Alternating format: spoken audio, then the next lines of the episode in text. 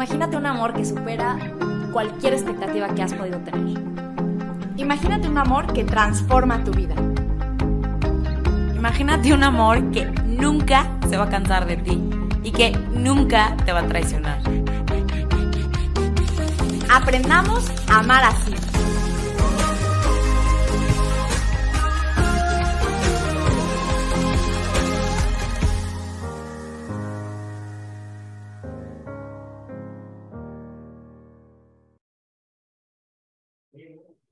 Hola, hola a todos, una vez más y bienvenidos a este episodio que, como todos, porque honestamente creo que en el 99% de los episodios decimos que nos emociona mucho grabar este episodio, pero es real.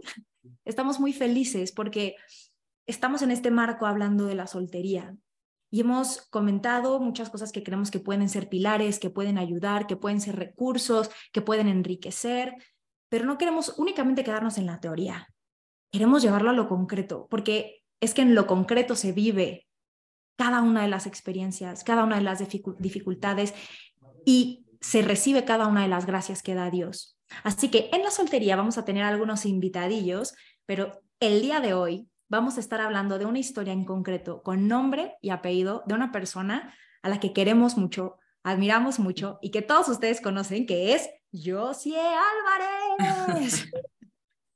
Hermana, nos emociona mucho. Para los que nos están escuchando, tenemos preparado este episodio con algunas preguntas mm, para hacerle sobre cómo vivió ella este periodo de la soltería. Así que esperemos que sea de gran luz y muchísimas gracias por querer compartir, hermana.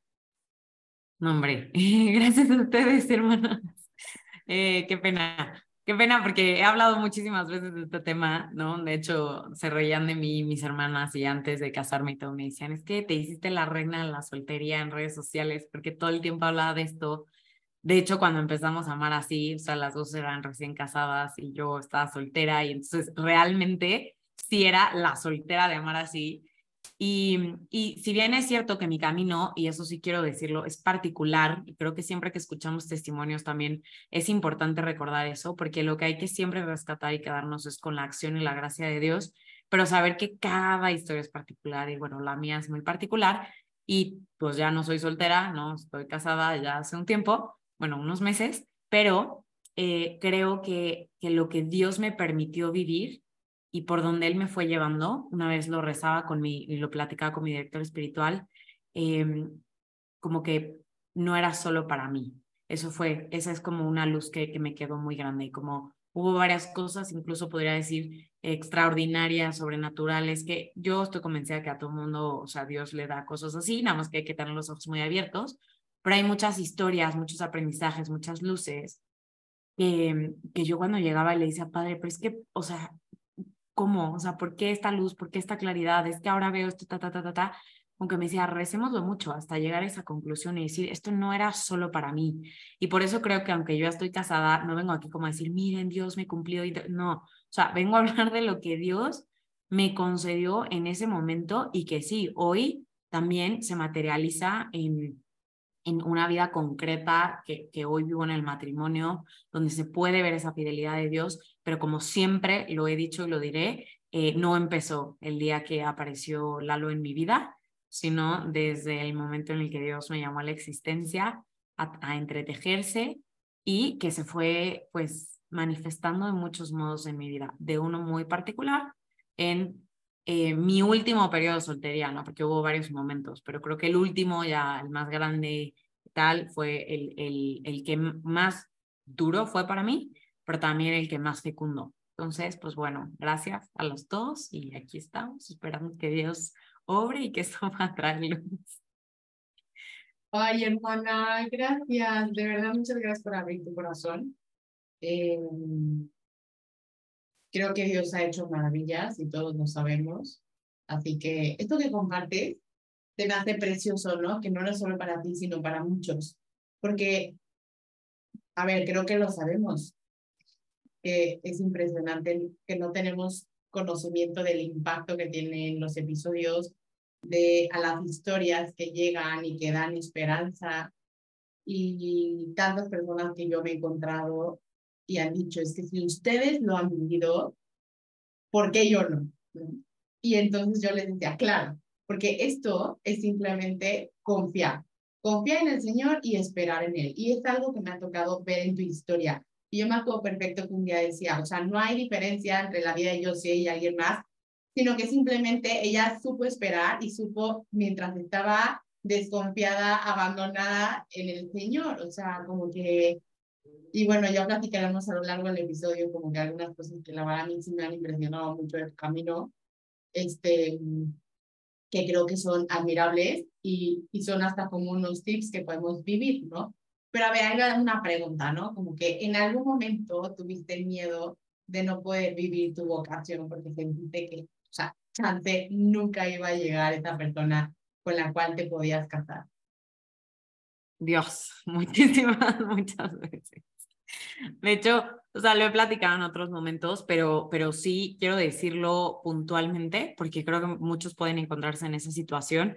Yo me atrevería a decir que tuve tanto miedo, tanto miedo que incluso permanecí en relaciones de noviazgo, o sea, antes de estar soltera, permanecí en relaciones de noviazgo en las que sabía que, o sea, que no iba por ahí o que no, no eran la voluntad de Dios, pero que me aterraba la idea de no poder realizar mi vocación que había discernido al matrimonio. Entonces, sí, ya después, siendo soltera, después de superar ese miedo, que creo que fue, o sea, un miedo que me mantuvo mucho tiempo en un lugar, o sea, que como que, bueno, uno agradece, pero pues que no era por ahí.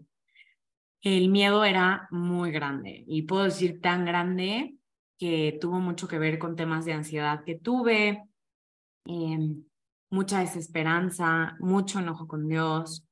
Em, cuando, cuando yo me volví a quedar soltera o volví a ser soltera, ¿no? Este, después de mucho tiempo, todas mis amigas estaban casando, entonces mis planes casi todos los fines de semana eran ir a bodas, ir a eh, viajes de despedida soltera o a despedidas de soltera típica del desayuno de las señoras, entonces, y ahora le vamos a regalar el costurero porque no sé qué, ¿no? Y yo recuerdo esa sensación de, mm, de, de tristeza, de enojo también con Dios y siempre la pregunta, pero ¿por qué si yo le he echado tantas ganas? ¿Por qué si soy tan buena? O sea, no que tan buena porque no es que sea tan buena, pero he tratado de seguir tu voluntad, o sea, he tratado de portarme bien, voy a misa, o sea, ya, ya saben, ¿no? Ahí estoy hablando en este podcast de tus cosas y así.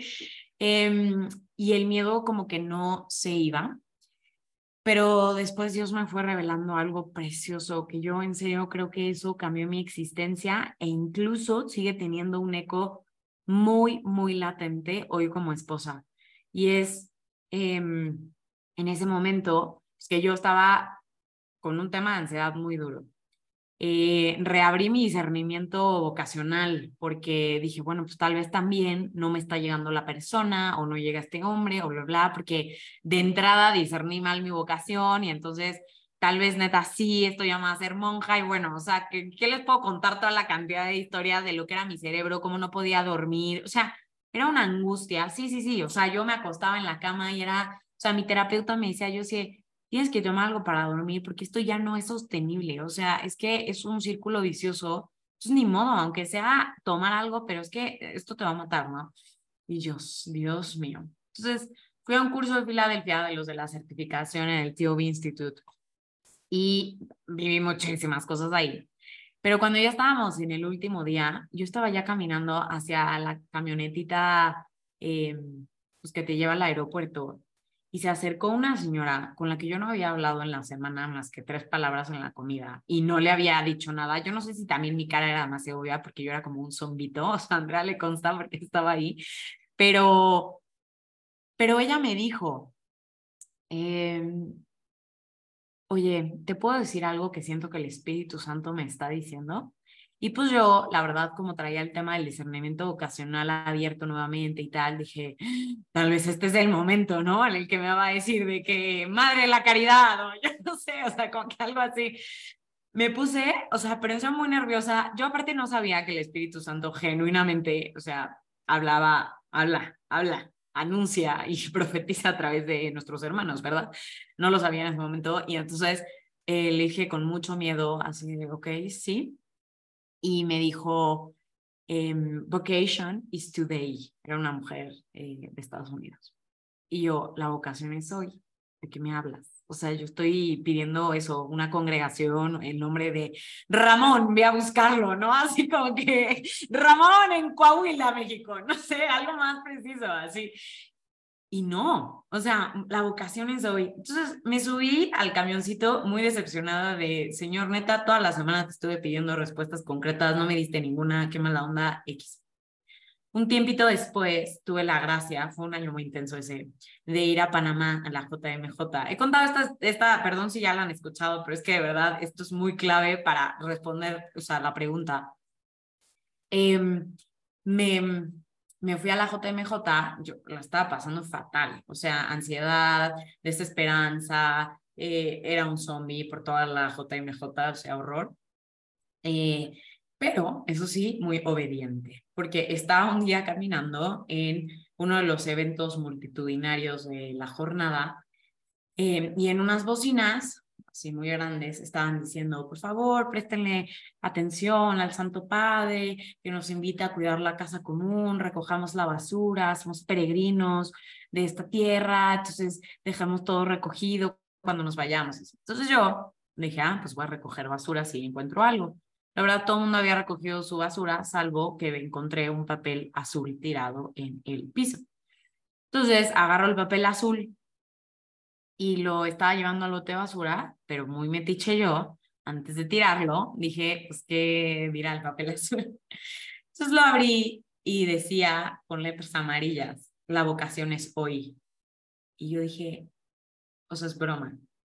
Y ahí dije, ah, no, o sea, la señora sí tenía razón, como que en serio sí me dijo algo que venía del Espíritu Santo, aunque no me conocía, no sabía mi historia, no nada la vocación es hoy, la vocación es hoy, ok, la vocación es hoy. Y un poco como que me acuerdo de hablarle al padre Rand desde Panamá, yo, padre, me pasó esto con un papel, o sea, es que no, porque aparte, a ver, entiendo que son cosas que dices, no, ¿cómo pasa? Yo en verdad sí creo que pasan mucho estas cosas, pero de verdad, hay que tener los ojos muy abiertos. Y en ese momento era una sed la mía, o sea, una sed como la sierva del Salmo, ¿no? Así de, Señor, o sea, ¿dónde estás? Que pues creo que tenía todo, así todo abierto, las antenas súper, ¿no? A ver qué cosa. Entonces, ahí dije, ok, voy a llevar esto a la oración, seguramente esto viene de Dios. Y que en el último día de la jornada, en la homilía de cierre, el Papa Francisco da un discurso que para mí sigue siendo de mi top eh, en, en, cuanto a palabras que, que el Papa Francisco ha dicho y en él empieza a hablar de que los jóvenes muchas veces nos sentimos en una sala de espera y que incluso se nos dice que somos el futuro de la humanidad, pero que en realidad eso es una mentira. ¿Por qué? Porque hoy es lo que tenemos y que no somos el futuro, realmente somos hoy el presente, lo que estamos construyendo y empieza a decir, porque el mañana no lo tienes garantizado, porque en realidad lo que tienes por seguro solo es hoy. Solo hoy puedes buscar ser santo, Solo hoy puedes amar. La vocación al amor es hoy. La vocación es hoy. Y yo me acuerdo de estar parada, o sea, entre millones de personas, sin haberme bañado, porque es el evento en el que te quedas a dormir literal en el pasto o con un sleeping bag, parada en la clausura y sentir que algo, algo cambiaba. Algo cambió, pero como si pudiera haber sentido un cambio estructural, o sea, como algo desde dentro y como si todo lo que llevaba años escuchando la teología del cuerpo por fin tuviera sentido, especialmente el ciclo del hombre originario, que honestamente lo, lo solía acomodar como a mi antojo, ¿no? Y entonces, no, la unidad y Dios quiere que el hombre se case con la mujer y tal. Y ¡pum! Como que en ese momento es como si en verdad se me quitaran escamas de los ojos y simplemente pudiera entender, o sea, pudiera ver y pudiera entender que todo lo que yo llevaba predicando podía ser llevado o tenía que ser llevado a sus últimas consecuencias, ¿no? Para hablar de esa vocación universal al amor que no se vale vivir en una sala de espera y que este deseo que yo tenía de ser esposa en lo más profundo es un deseo de entrega y de servicio y de, y de hacer el don de mí misma y recibir el don de los otros. Y ese deseo que yo, porque también ya mis amigas, o sea, primero se iban casando, luego se iban embarazando, yo veía, o sea, los bebés y veía las pancitas decía, Señor, o sea, es que yo quiero, así. Pero entonces también como entender que ese deseo de ser madre Claro que tiene un rostro concreto en la maternidad biológica que, que han vivido ustedes dos, pero que también tiene muchos rostros diversos y que tiene un llamado profundo em, en el que podemos entrar todos. ¿Por qué? Porque podemos, si nos dejamos poseer por Dios, habitar por Él y el Espíritu Santo ser ese, ese fuego, ese amor en nosotros, dar muchísima vida. Entonces les prometo que dejó de ser teoría y dejó de ser, em, o sea, como una predicación que me, o sea, que me provocaba solo nostalgia, porque, wow, la teología del cuerpo, cómo habla del matrimonio, sino esa certeza de que yo estaba ya llamada a vivir eso y abrir los ojos y decir, yo estoy dando clases en una escuela y siempre he visto a mis niñas como alumnas y hoy me doy cuenta que son ese don y que yo con ellas vivo este significado responsable del cuerpo, me puedo donar a ellas, recibirlas como ese don y hoy les puedo decir que que, que, Dios dio vida a través de mis palabras, de mi cercanía, de mis clases. O sea, de repente decían palabras que, que, yo, de, que yo digo, o sea, manerismos míos, que yo decía, ¿cómo? Claro, porque al final, o sea, cambió también mi modo de relacionarme con ellos, mi ser hija, mi ser hermana, descubrí a mis hermanas, porque en realidad me di cuenta en ese momento que las conocía muy poco, les llevo muchos años, em, la dimensión de la amistad, que es algo que hemos profundizado también en esta temporada, tomó un sentido completamente diferente en mí. Y entonces sí, o sea, me di cuenta que podía ser, porque siempre puede ser el caso, y yo no llegara a casarme, eh, con un hombre, ¿no? O sea, concreto, que podía no llegar nunca a, ser madre biológica y eso realmente hasta casada sigue siendo siempre una posibilidad, que creo que muchas veces damos como por hecho, ¿no? Que es un derecho o algo que uno puede exigir. Y en realidad, o sea, mi vida tenía que tener sentido, mi vida tenía que ser muy fecunda.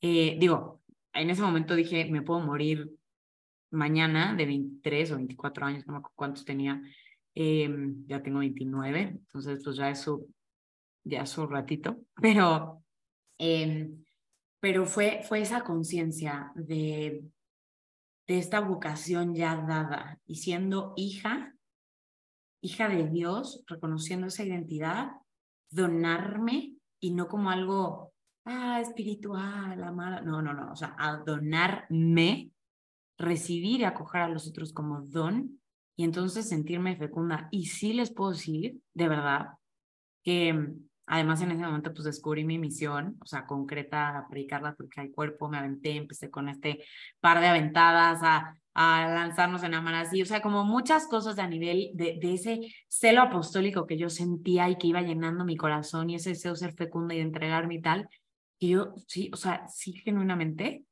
aunque siempre estaba ese deseo en el corazón, eh, decía, yo podría vivir así, o sea, en verdad, y no ser una amargada, o sea, si no llegara un hombre, porque eso sí, o sea, en ese camino volví a ver que mi vocación era el matrimonio, o que por lo menos eso era lo que Dios me dejaba ver, pero decía, pues, si no llega esa persona concreta, eh, tal, en verdad que puedo vivir el gozo, en verdad que puedo ser feliz. Entonces, digo, me alargué tal vez demasiado, pero el punto es, me dio mucho miedo pero creo que la respuesta no fue como decir, ay, no, seguro si Dios me lo va a mandar, me lo va a mandar, me lo va a mandar.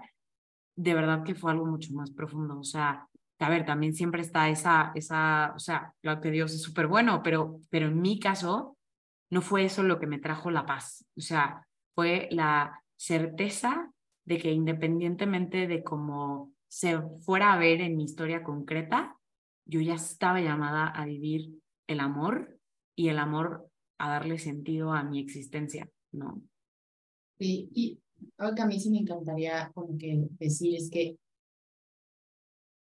o sea, no sé, como que, no sé qué piensen cuando escuchan a yo sí hablar sobre esto, pero suena como muy fácil, ¿no? O sea, pero a ver, les juro, les juro, es que aparte yo estuve ahí a su lado, de que a su lado, tipo, hombro a hombro, porque estábamos de viaje juntas y porque justo nos quedamos un buen rato juntas para tomar más cursos y, o sea, entonces yo estaba con ella viviéndolo, o sea, y, y les puedo decir que hoy ya pasó, o sea, muchas veces pensamos que al ver las historias de estas personas, Es como, ay, pues ella ya le pasó y como que ya no tiene ni idea. No, oigan, a ver, lo vivió, o sea, todas nosotras lo vivimos. Pero ahorita que estamos hablando del testimonio de Josie, fue muy impresionante porque ella de verdad sufrió esto que les está hablando con todo su corazón. O sea, y lo lloraba y, los episodios de ansiedad eran horribles y el que no podía dormir era horrible. O sea, no crean que fue un cuento de hadas, no.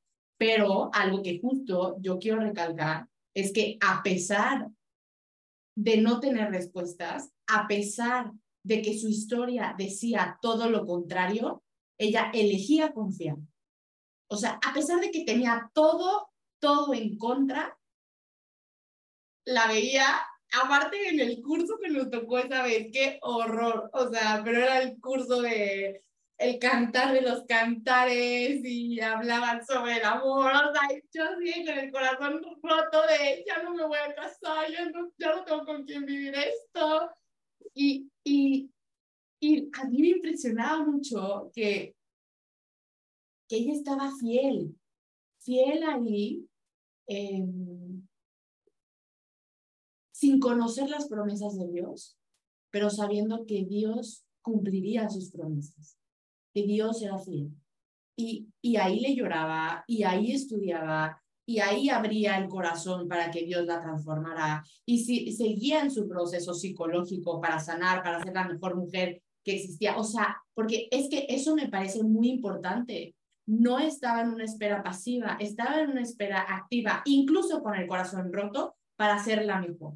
Y no estaba perdiendo su tiempo o como que con el corazón roto viendo a ver mendigando amor con otros, no, iba a la fuente de amor, ¿no? O sea, no sé si en otros momentos lo hizo, pero justo en este, en este no me consta, o sea, y siento que, siento que eso es como el cambio, cuando Dios convierte el corazón y nos llama particularmente y nos enseña este llamado al amor, ¿no? Para no conformarnos y la respuesta necesaria y la espera, oigan, la espera que aumenta el deseo, pues no solamente que aumenta el deseo, sino que ordena, ordena las pasiones, ordena el corazón, ordena la parte psicológica, y creo que eso es muy importante y quiero mencionarlo porque es algo que, que a mí me dejó yo, como que ver su proceso en la soltería, como que dije, wow, o sea, qué diferente sería nuestra vida, o sea, la vida de todos, si si respondiéramos así, si confiáramos así y si nos exigiéramos de esa forma en, tal vez no veo lo que estoy creyendo que me vas a dar, pero creo en ti y aquí estoy, ¿no? O sea, entonces, gracias hermana, perdón porque es que a mí... No, no, no, no, no, gracias por decirlo y, y siento que justo, o sea, solo dos cosas como agregar ya para cerrar esta parte o no sé qué más preguntas vengan, pero el, o sea, dos cosas. A veces pensamos que confiar en Dios se ve eh, de un modo como, no sé, inmaculado y lleno de paz y eh, no como con un rostro súper pasivo, así hermoso, sentado en, ¿no? O sea, en la capilla, sonriendo a Jesús. Y la verdad es que no, por lo menos esa no ha sido mi experiencia. O sea, confiar en Dios a veces en serio se ve como la que está llorando desesperadamente en la iglesia y dices, Dios mío, ¿me acerco no me le acerco, no? Pero al final es esa confianza de decir, ¿a quién iré, Señor? Si solo tú tienes palabras de vida eterna. Y aun cuando desconfío, aun cuando eh, estoy enojada, aun cuando no veo tu respuesta, aun cuando, o sea, aquí estoy, porque al final tengo la certeza de que tú tienes palabras de vida eterna, o sea, de que tú eres la respuesta, aunque me cueste tanto verlo. Entonces creo que a veces sufrimos, no, estoy desconfiando. De... O sea, sí, pero ¿cómo confías? Confiando. O sea, a confiar se aprende confiando. Digo, Sofía ha hablado también de la confianza padrísimo en otros episodios, pero creo que eso, eso es como importante de decir, nadie se sienta mal, decir, no, yo desconfío. O sea, mi desconfianza se veía así. O sea, de, ¿sabes qué, señor?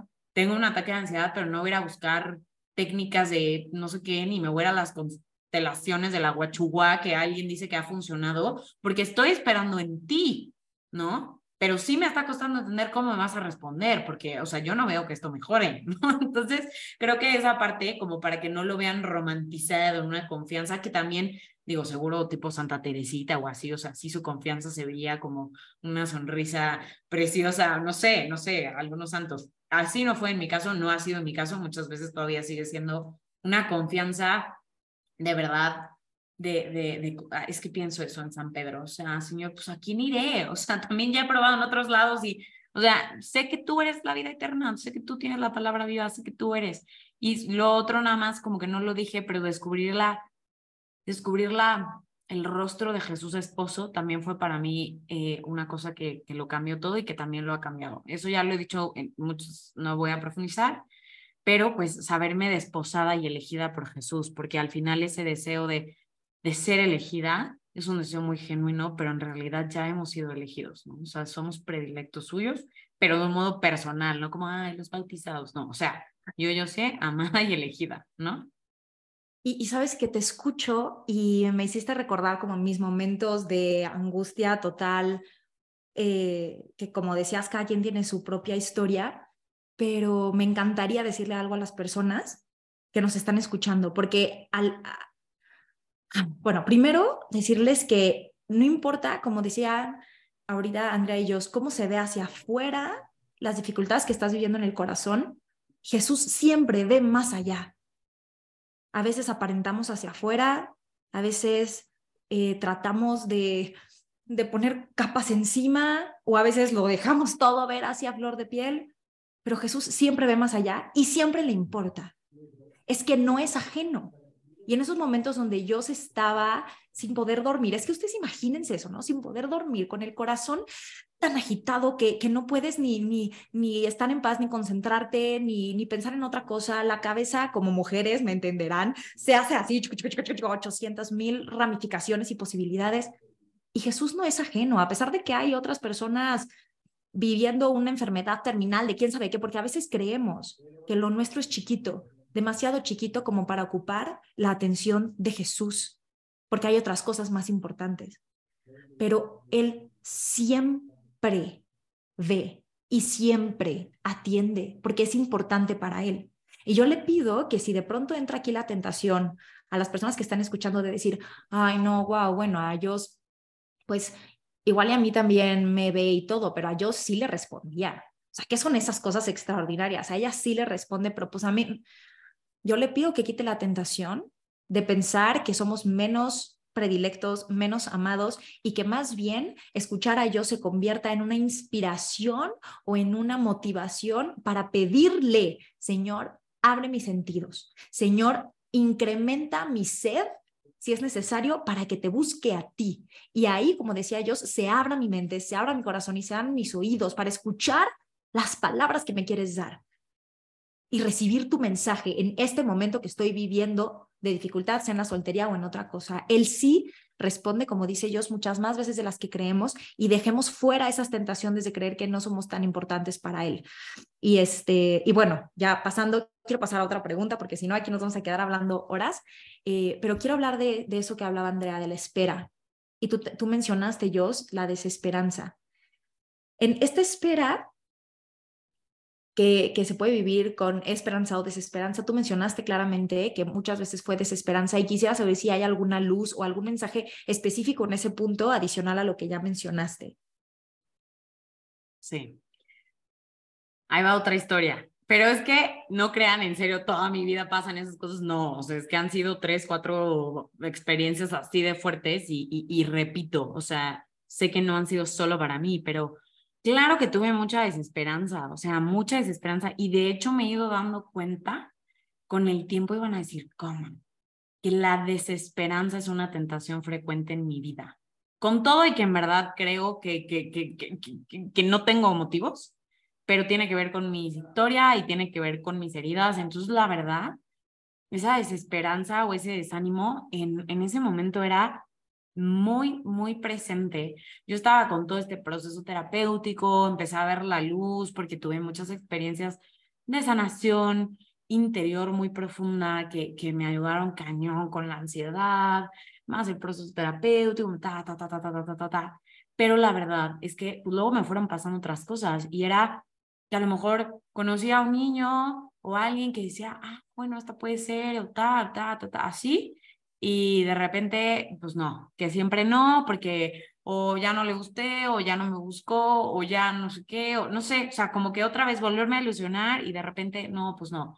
O volverme a ilusionar porque alguien me decía, oye, te vamos a presentar un tipazazazazo, y a la hora de conocerlo decir, ay, señor, es un tipazo, pero no sé, porque también la verdad me empecé a hacer muy exigente, pero no en un sentido, crean, como después, yo merezco, no, sino eh, en el sentido de empezar a escuchar realmente lo que Dios hablaba en mi corazón, que creo que es lo que me había pasado en todas mis relaciones pasadas, o sea, me había faltado en mis relaciones pasadas, que saber que Dios sí me hablaba en el corazón. Entonces yo recuerdo muchas veces así de regresar de una cena o algo de una oportunidad de haber conocido un niño, cerrar la puerta y lo primero que hacía era ir a mi cuarto a ponerme en oración, prender mi cirio, o sea, ahí mi altarcito y escuchar, a ver, Señor, ¿qué es? O sea, ¿qué siento? ¿Qué me hablas? ¿Me gustó? ¿No me gustó? ¿Puede ser? ¿No puede? O sea, como lo más así como, no sé cómo explicar, parece lo más primario, pero de la interioridad, o sea, lo profundo. Y ahí también pues hubo muchas decepciones, porque a veces a lo mejor a mí uno sí me gustaba y yo no, y ta, ta, ta. Y bueno, no es el caso de este podcast, pero en el caso de mi esposo, o sea, fue una cosa tremenda porque fue una historia en la que primero, eh, o sea, pues me gustó, pero, pero es que no sé qué tanto meterme. Pero bueno, Lalo, Lalo fue llamado, bueno, tuvo una inquietud muy fuerte al sacerdocio, entonces, pero realmente, o sea, él estuvo con los sacerdotes, estuvo en discernimiento, bla, bla, bla, cuando éramos amigos, y a mí me gustó, y, y, no, y obviamente no podíamos ser nada, ¿no? Tuve que renunciar a él, y esa ya será una historia para otro momento, pero por ejemplo ese fue un momento de mucha desesperanza, porque era un señor en buen plan, o sea, como que aquí estoy esperando y sí, me ocasiona el amor, pero entonces ¿para qué me presentas a alguien que me va a traer, que no puedo estar con él, pero entonces tal, pero tal, pero otra vez como volver a confiar, bla, bla, bla, bla, desesperanza. Y aquí estoy otra vez en Filadelfia, en otro curso. Acuérdense que las certificaciones son ocho, entonces cuento muchas historias de Filadelfia, porque hay que ir muchas veces a Filadelfia para esto. Entonces, eh, voy otra vez a Filadelfia eh, con, con un poco de, de contexto. Un año anterior habíamos ido la primera semana de enero, primera semana de enero a Filadelfia. No me acuerdo si fuimos tú y yo también, Andrea. Pero bueno, fui, o sea, y todo el mundo nos había dicho que iba a ser la mejor nieve de la vida. Sí, que wow ir a ese lugar, porque aparte es un lugar boscoso, precioso. Yo no conocía la nieve, siempre había querido conocerla. Mi mamá odia el frío, entonces siempre huimos a las vacaciones de frío, ¿no? Entonces no la conocía y yo, wow, qué emoción, sí, señor, voy a conocer la nieve, yes. Toda la semana le estuve pidiendo a Dios que nevara, porque aparte había un padre súper lindo. Me decía, no, sí, a Dios le importa todo lo que te importa, o sea, pídelo. ¿no? Porque aparte el clima decía que, o sea, la aplicación decía que se iba a nevar, pero no nevó. Tenían las 100 personas pidiéndole a Dios. Yo le decía, Señor, neta, o sea, por favor, solamente, porque obviamente ella sabe, no, pídele a Dios, pero bueno, según su gloria y pues si es lo mejor, ¿no? Y yo decía, seguramente si solo haces nevar en este cachito donde estamos, ya no le afecta a nadie, o sea, como que por favor, ¿no? Así, pues no nevó. Y entonces yo estaba, o sea, este contexto es un poco antes de lo que pasó con Lalo, ¿no? De que dejamos de hablar y X. Tenía el corazón como muy desesperanzado. Entonces, viene un nuevo año, otra vez, un curso. Ay, no, pero solo, o sea, justo yo lo pedía, o sea, no, ah. pero es que justo yo lo pedía como un signo de, de, de la fidelidad de Dios. O sea, porque ella tenía el corazón roto en ese momento. Entonces, como que Dios no le cumplió en ese momento y se quedó con el corazoncito roto. Sí, porque sí, la decía siempre, siempre, siempre, siempre neva en este mes. O sea, la gente, obvio, le decía, claro que va a llegar. Va a llegar, tú tranquila, va a nevar, o sea, obviamente siempre, siempre hay nieve. La aplicación del clima decía que iba a haber nieve, ¿por qué no iba a haber nieve? No hubo nieve. No sé cómo me enojé con Dios, o sea, pero decir, pero eso es que dices, a ver, ¿cómo voy a enojar por Dios con, o sea, con Dios por esto? Pero era eso, señor, o sea, como que era un apapacho. O sea, era un, te estoy pidiendo, me da ilusión, ¿no? Y van a decir que qué me pasa, pero es que de verdad yo sí siempre he sido, y sobre todo más desde la experiencia del saberme tan hija, como con esa confianza de decir, soy tu hija, o sea, aparte no, no, no te estoy pidiendo un terremoto, o sea, nadie se va a morir, o sea, es nieve, por favor. y pues no nevó. Entonces ahí voy yo de regreso a México con mi maleta llena de chamarras, la bota de nieve, todas las cosas que había pedido para la nieve prestadas, porque pues yo no tenía nada, porque así. Y, y, y, todo ese año fue un año que eso tuvo ups and downs, fue lo de la jornada, fue lo de no sé qué, varias cosas. Y otra vez ahí vamos, la primera semana de enero a Filadelfia. Y entonces, Andrea desde el principio así de, oye, pues, ¿qué vas a llevar para la nieve? Y yo, la nieve mangos. O sea, en México se dice mangos como de, o sea, Nel, nada. Le dije, yo no voy a llevar nada. O sea, el año pasado un buen plan, 100 personas, 7 días pidieron por la nieve. El clima decía, o sea, que iba a nevar y no nevó. Dije, obviamente no va a nevar este año, ya, así es Dios. Le encanta no responder, le encanta no, o sea, ya saben, ¿no? Aparte proyectan todos mis, así, se siente cruel, ¿no? Sí, sí, sí, sí, sí, como si Dios fuera cruel. Y entonces, pues me fui hacia el sin nada para la nieve, o sea, nada, nada, nada, nada. revisé así por si acaso, así cómo iba a estar el clima y decía que no iba a nevar, que iba a llover eh, algunos días. Y yo, ok, está bien. Mira, si tú no me lo quieres dar, pues no te preocupes. Porque aparte, la verdad, la realidad es que desde hace mucho tiempo es, mira, señor, si no me quieres dar, pues sí, o sea, sí, pues, qué mala onda, pero la verdad es que aquí voy a estar, o sea, te amo con todo mi corazón, la verdad, o sea, así como con que dices, como si a tus papás te enojas con ellos, pero pues ni modo que digas, y puedo agarrar mis cosas y me voy a ir, pues no, aquí vivo, ¿no? O sea, es mi casa, pero estoy enojada. Entonces así me fui a Filadelfia y nada, estábamos otra vez en otro curso y todo mi corazón gracias así. Y bueno, un día, en un break, decido irme a caminar yo estaba descubriendo lo que era el worship o la alabanza, ¿no? Así.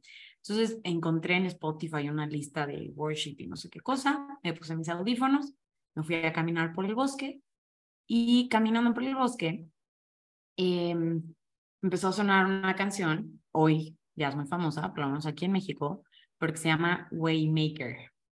Eh, ¿Y qué dice? Dios, eres Waymaker, o sea, abres camino. En, en la traducción en español, que se llama Milagroso, es, eres milagroso, abres camino, cumples promesas y luz en las tinieblas, ¿no? O luz en la oscuridad.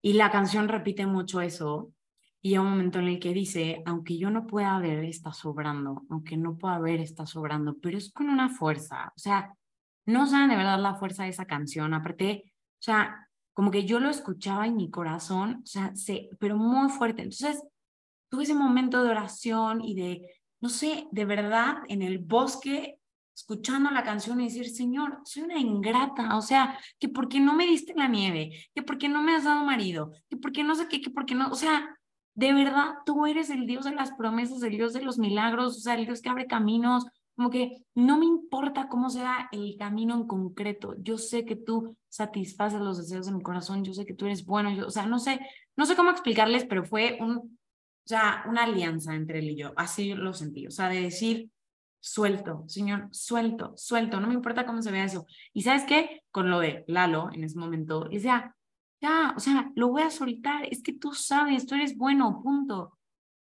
Entonces, nada, no sé ni cómo explicarlo bien con palabras porque fue algo muy especial entre Jesús y yo, pero más o menos eso fue como, como un, una oración de rendición, o sea, de surrenderness, ¿no? Entonces regresé al, al salón de clases, estábamos así, anotando yo con mis 17 colores y mis plumones y no sé qué. Y de repente, ande ver, Andrea, cuéntalo, cuéntalo porque tú estás al lado de mí. Sea, trauma, porque aparte yo sí estaba así, la más aplicada es super nerd, entonces estábamos siempre en primera fila, ahí es nuestro lugar, entonces, obvio, yo así escuchando que se así de anotando, no dejaba de verlo, y de repente yo volteo a la ventana y empezó a nevar. Y volteo con Josie y yo. Yo también. O sea, pero no sé su cara. O sea, la gente que estaba ahí sabía que Josie estaba esperando nieve. O sea, desde el año pasado. Todo el salón voltea, pero aparte es un salón grande, todo el salón voltea a ver a Josie y Josie pero literal se movía así.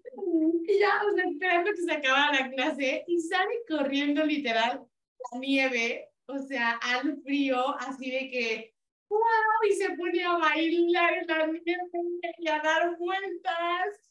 Y te prometo que demasiada ternura, porque la gente estaba demasiado emocionada. O sea, a ver, aparte vi que, pues hay muchísimos como están estadounidenses y tal, y pues aquí las mexicanas, que son más intensas y pues más como normal, pues no, no normales, pero como expresivas y, expresivas. así. Eufóricas. muy libres, muy eufóricas. Entonces, la gente de verdad es como, o sea, creo que fue un gran testimonio para ellos, porque, porque estaban muy impresionados por la gratitud, por la, o sea, por el asombro que tenía Josie.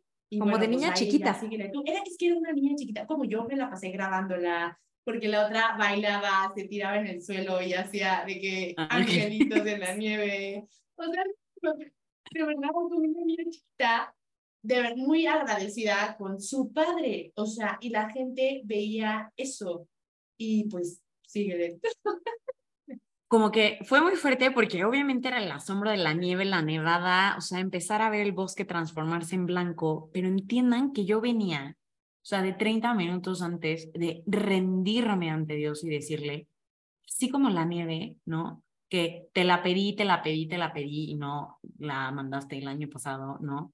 Voy a dejar de pedirte esto porque o sea, voy a dejar de pedirte que ya me respondas, que ya me mandes un nombre, las 18 novenas, la no sé qué, o sea, por el marido y tal porque tú sabes, punto. Entonces, el ver la nieve, genuinamente, para mí fue, o sea, como, como, como el arco iris en la antigua alianza, o sea, que justo, o sea, es un signo de alianza, que fue un signo de alianza de Dios em, con su pueblo, así fue para mí. O sea, fue, fue Dios es bueno, Dios es fiel. Y con esto no quiero decirles que ese momento, o sea, como que es el momento de, de, para hoy decir, y por eso me trajo a mi esposo, porque pudo haberse visto de muchas formas eso, o sea, pudo haberse visto de, de, de, mucho, con muchos rostros, o sea, eh, pero en ese momento fue la certeza de que Dios era bueno y de que Él me iba a responder, o sea, este clamor en el corazón, de algún modo, ¿cómo? ¿Quién sabe? ¿En qué momento? ¿Quién sabe? O sea, si era la vida consagrada, pues la vida consagrada. O sea, si era eh, en esta vida soltera, pero dedicada al apostolado, la entrega, la verdad, pues así. Si era como fuera, pero no sé. Y también, obviamente, el, valor de la espera, lo que decía Andrea hace rato, de cómo el, la espera aumenta el deseo. Creo que muchas veces, como que en este mundo, sobre todo, acostumbrado a la inmediatez, nos frustramos si, si las cosas no llegan rápido, ¿no? Em, pero en ese momento yo sí decía, Señor, que me hiciste esperar un año completo para volver a estar aquí, para dejar caer esta nevada de locura. Gracias, porque el año anterior hubiera sido para mí un, ah, pues sí, se lo pedí a Dios y nevó y estuvo padrísimo y como que, no, no. O sea, se hizo el rogar, o sea, la nieve, pero pues la neta Dios, porque al final pues yo sí estoy convencida de que Él me la mandó. Entonces, se, o sea, pero, pero creo que en ese momento fue expandiendo mi corazón, porque al final eso también tiene la espera. Cuando no se vive, o sea, no es la espera por la espera, ¿eh? o sea, es lo que haces en la espera y lo que dejas a Dios hacer en la espera. El corazón se expande, se hace más capaz de recibir se trabaja, o en mi caso fue así, o sea, como ir sanando, y en el caso pues, concreto como de la nieve fue también renunciar a un montón de esas mentiras de si Dios no me cumple, entonces Dios es malo, no, o sea, Dios es bueno, punto. Y esa, ese es quien es Dios, ¿no?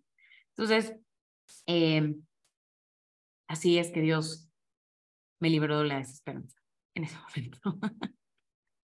Qué fuerte, y, y me encanta, me encanta esa luz que compartes de que la, la espera acrecente el deseo, porque forzosamente se va a disfrutar más, ¿no? Y yo lo he reflexionado mucho y con cosas muy tontas, pero wow, como que cuando más disfruto el agua es cuando más se tenía, cuando más digo, ay, gloria a Dios es cuando, va a sonar muy tonto, pero me estoy haciendo pipí y no hay dónde ir al baño y llegas al baño y dices, gloria a Dios, ¿no?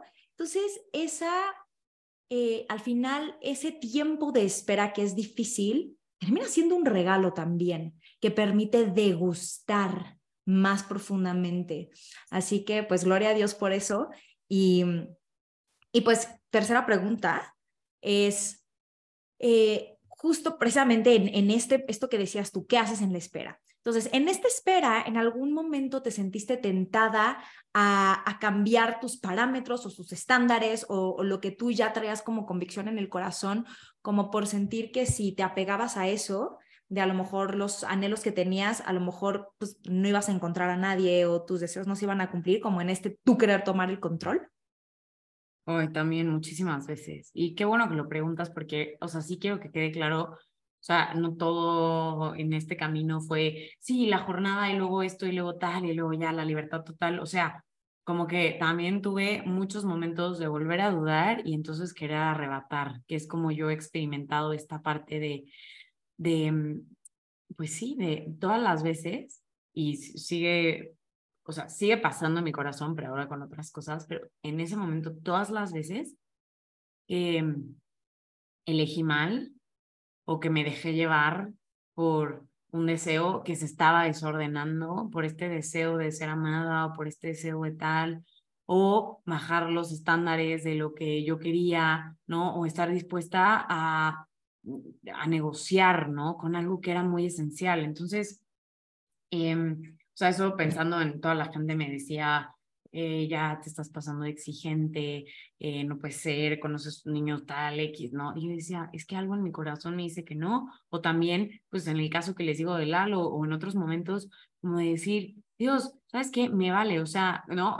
Tal vez a mí no me pasó así, pero como cuando dices, no, es que no me importa casi, casi que si es casado, yo siento algo súper fuerte en el corazón porque seguramente es el hombre que Dios, no, a ver, o sea, hay cosas que de verdad o sea, eh, no, no, es por ahí, ¿no? Pero, pero creo que pues en esa desesperanza podemos empezar a negociar.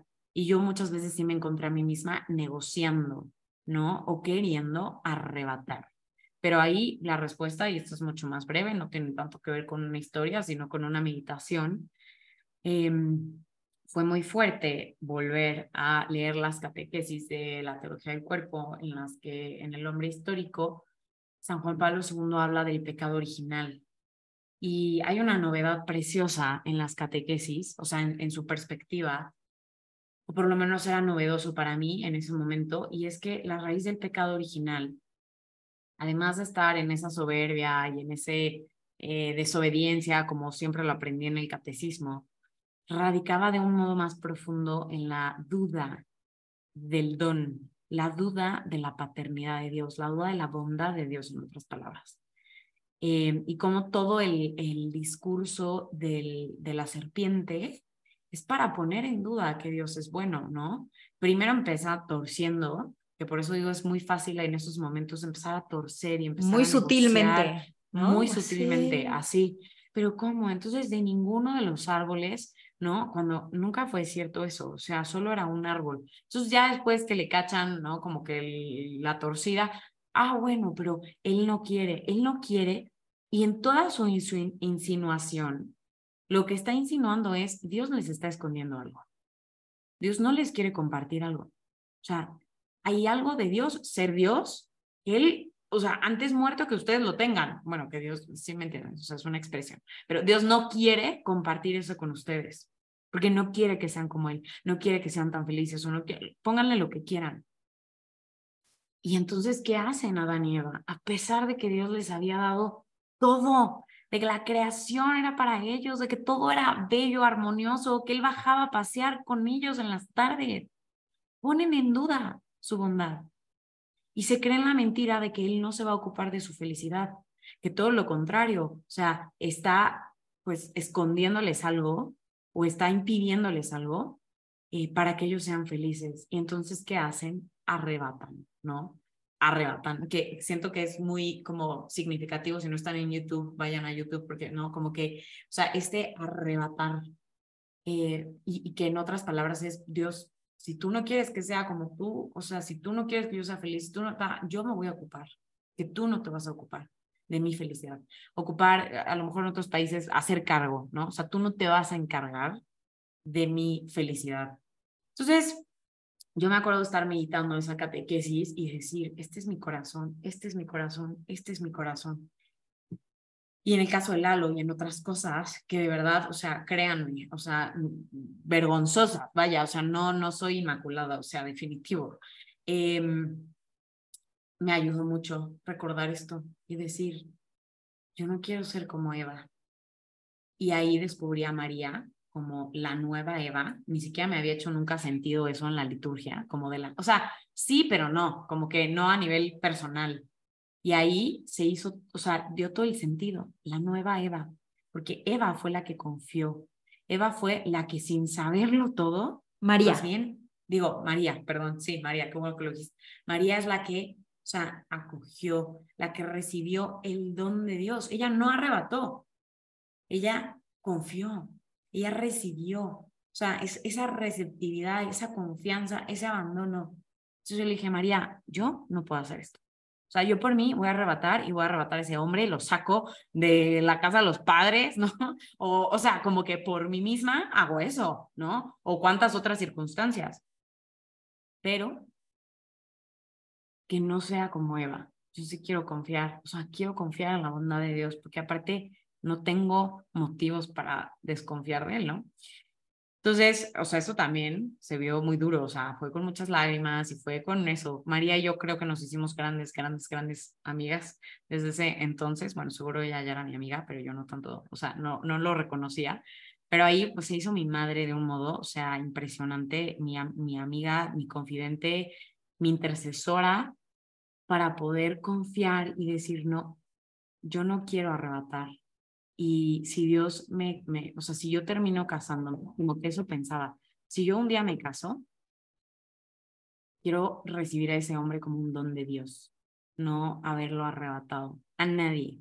No quiero arrebatar a nadie, quiero recibirlo como ese don. Y entonces, pues, así fue. Y así fue que decidí, o sea, que, que, que pues, como María, ¿no? O sea, la que confió, aunque no veía todo. Y bueno, creo que eso me sostuvo mucho para ni negociar, para alejarme de circunstancias o de situaciones que definitivamente, pues, o sea, no eran el sueño de Dios para mí. Y claro, o sea, en mi historia, algún día ya lo contaré más claramente, después de muchas cosas, pues Lalo eventualmente volvió a mi vida eh, con un discernimiento claro y una llamada, una llamada muy clara al matrimonio y me fue dado como don. Entonces creo que eso fue para mí también una, pues no sé, o sea, una de esas, no sé, es que no sé cómo decirlo porque es Dios qué descarado eres, ¿no? Y repito, se pudo haber visto de otras formas, no es que entonces Dios cumplió porque regresó él, no, no, no, se pudo ver de otra forma, pero ahí fue cuando creo que el tema del don, del recibir confiando, en lugar de arrebatar dudando, hizo todo el sentido en mi historia. Así que sí. Wow. No, quiero yo. Es que, es que es muy fuerte. ¿Y sabes qué no podía dejar de pensar mientras te escuchaba, yo? Cómo esto de confiar, abrirte, la receptividad, acudir a María, o sea, al final, por el contexto que fuera, eh, en este momento fue por, o sea, en la soltería, de cara a la espera de, de poder vivir tu vocación al matrimonio, etcétera, pero es que fue integrándote como persona y como mujer, porque eso de la receptividad es muy propio de la mujer también, de la identidad femenina que, que confiadamente tiene una postura abierta.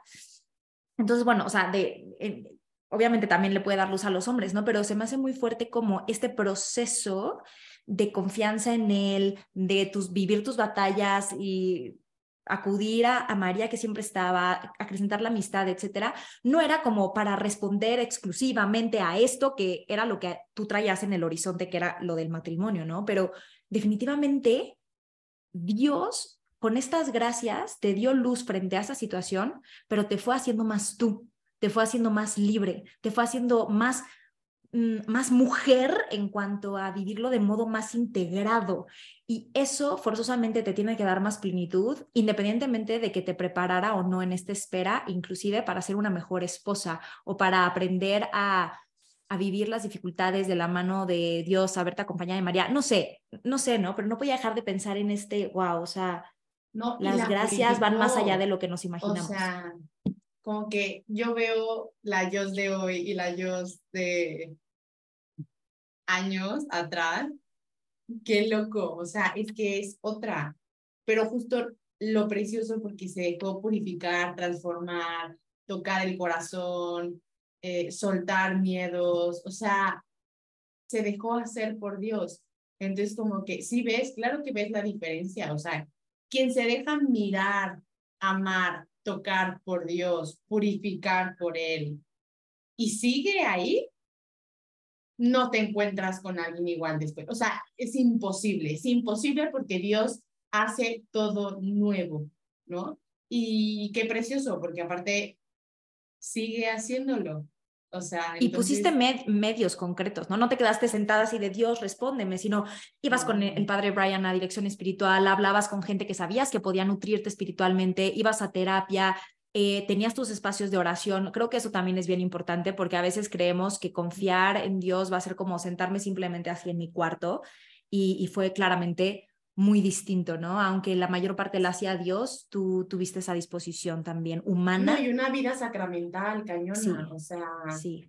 de verdad. Sí, yo, es que yo, yo pienso justo eh, en eso, o sea, y de verdad estoy muy conmovida porque siempre es que recordar el paso de Dios en la historia es una cosa que dices, "Sí, por eso viviré para alabarte, o sea, es que no hay más, porque dices, con todo esto, ¿cómo? O sea, ¿cómo vivo de otro modo, no? Pero pienso en todas las veces que, volviendo al tema de la oración y de los, de los medios, o sea, me acuerdo muchas veces ir a comulgar e incluso para, o sea, mi oración diaria, que la verdad tiene mucho tiempo que ha sido, yo creo que el centro de mi día, o sea, lo más importante de mi día, hacerlo con dolor, hacerlo con esas renuncias de doler. De hecho, me acuerdo una canción que una vez me encontré que se llama Refiner, también de, de Maverick City, otros que me encantan de worship, no, pero que habla como de, o sea, casi que, Señor, pues ahí en el altar me encuentro contigo, ¿no? Porque me siento una ofrenda, porque esto me duele, porque, porque tú me puedes purificar, porque así como el oro se purifica en el fuego,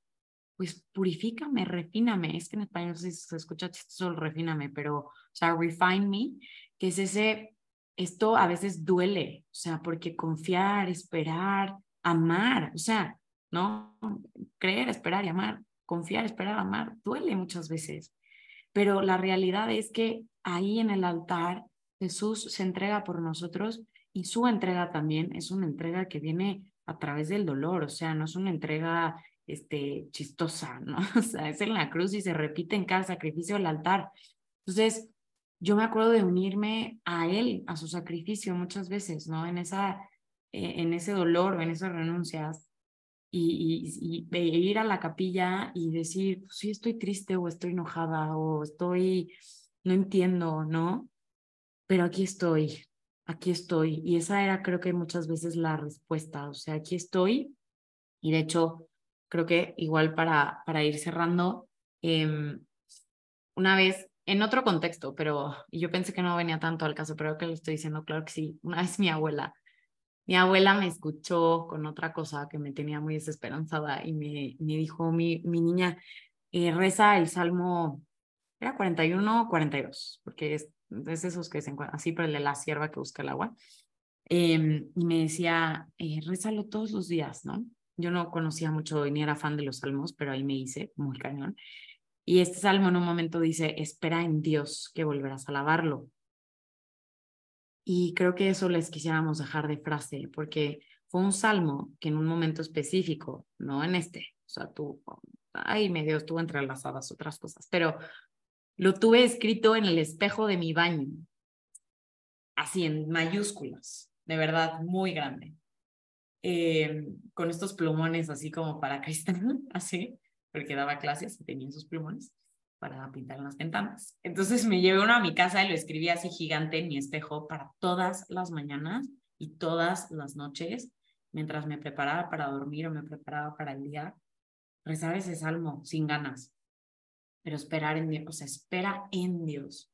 Y, y creo que eso, eso también es, o sea, los cristianos, cualquiera que sea la espera, no esperamos en el universo, no esperamos en el destino, no esperamos en el tiempo, ¿no? A veces cuando dice el tiempo, ordenará todo. No, no, no. Dios en el tiempo ordena las cosas. Dios en el tiempo sana el corazón. Dios, Dios, es en Dios en quien esperas.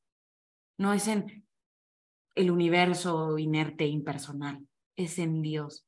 Y, y esperando en Dios. Te aseguro. No sé si mañana, no sé si pasado, así me lo dijo mi abuela y hoy digo, doy fe de ello, pero volverás a alabarlo si no estás pudiendo alabarlo. O incluso en esa espera dolorosa, podrás alabarlo. ¿no?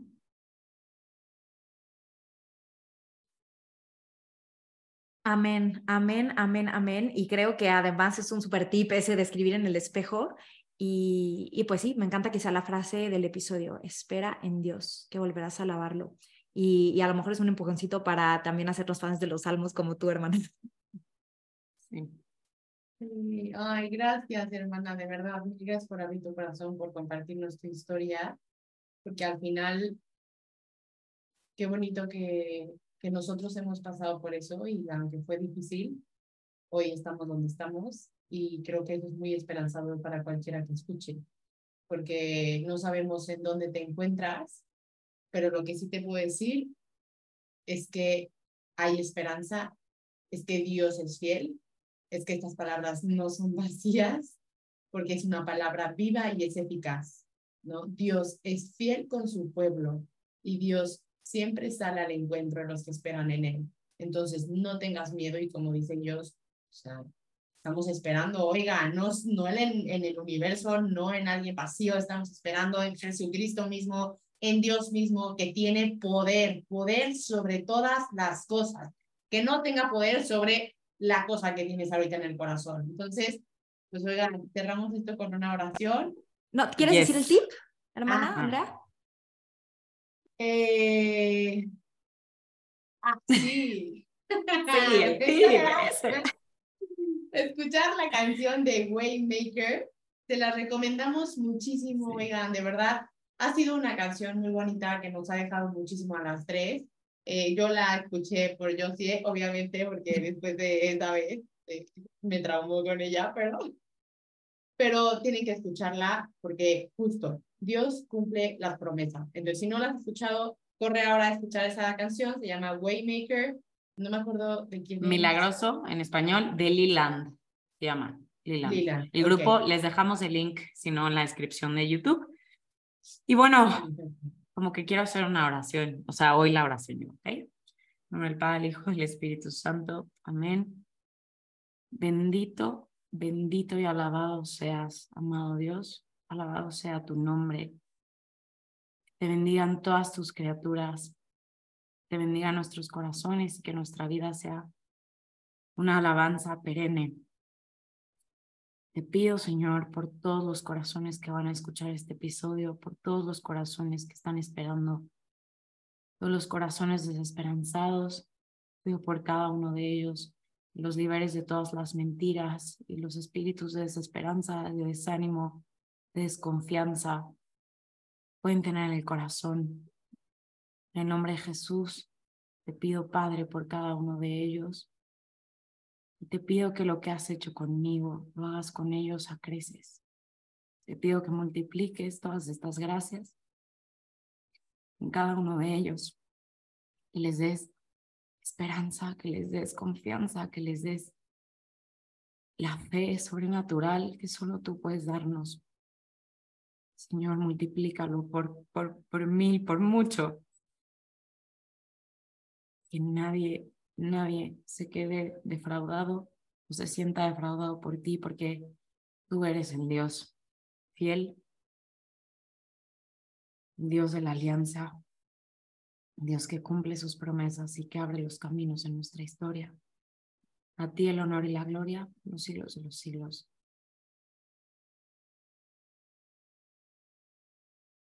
Gracias, Jos. Gracias. Y gracias a todos por escuchar. Bye.